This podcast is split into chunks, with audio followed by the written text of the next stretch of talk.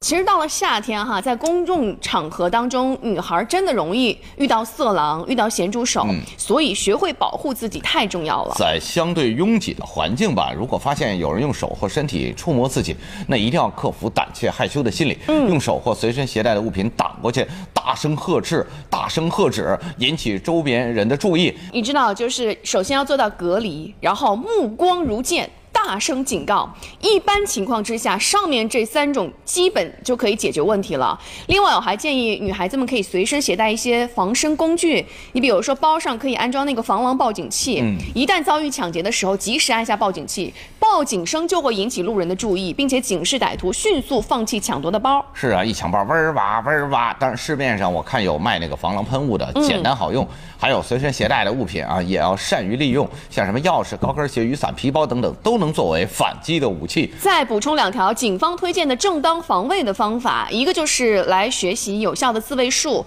以防不时之需；另外一个就是经常变换路线，我们可以确定有没有跟踪者，这样也有机会甩掉对方。哎呀，你看我们俩正在发动一场防狼的全民战争啊！请记住，受到骚扰及时报警，你的沉默只会让他们更加嚣张。